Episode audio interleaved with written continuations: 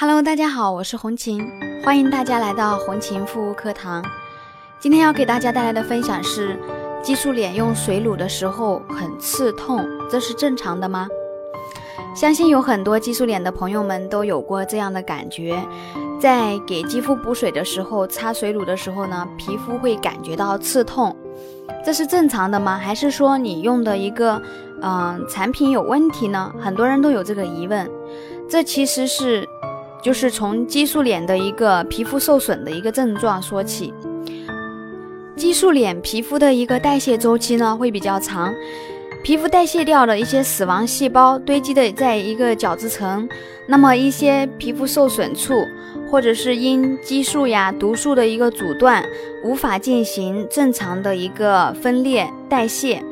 那么角质层堆积的一个死亡代谢细胞的话呢会不均衡。加上角质层被激素的一个副作用所破坏，无法实行保护皮肤，还有一个锁水的功能。那么用补水产品擦水乳的时候，皮肤会出现一个轻微刺痛的感觉。嗯，如果说你用的是敏感肌肤专用的一个护肤品，没有香精、防腐剂等一些刺激性的一个成分的保湿水，那么一般就不会是产品的原因。激素脸的一个。因为激素脸就是激素所导致皮肤就是我们的一个肌肤屏障受损，所以的话呢，皮肤的锁水能力下降，耐受力低，水分流失也比较快，使得皮肤缺水会比较严重，就是很容易发干。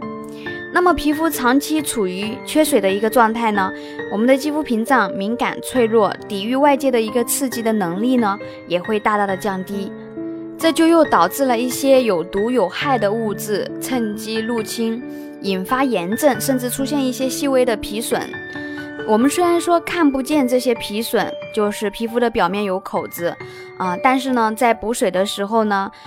皮损处细胞会由于就是起初缺水的一个状态而变得充盈，于是皮损处细微的小裂口就会被撑开，这时就会觉得皮肤刺痛了。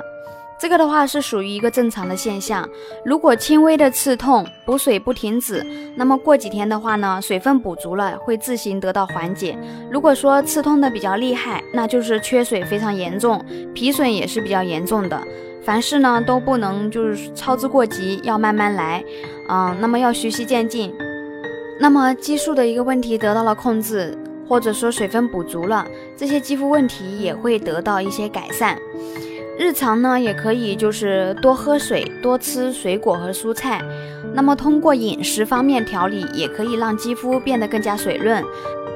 同时呢，可以多补充维生素，也可以减少胶原蛋白的损失。嗯，可以促进胶原蛋白的一个生成。好啦，今天的分享就到这里，感谢大家的收听，我们下次再见。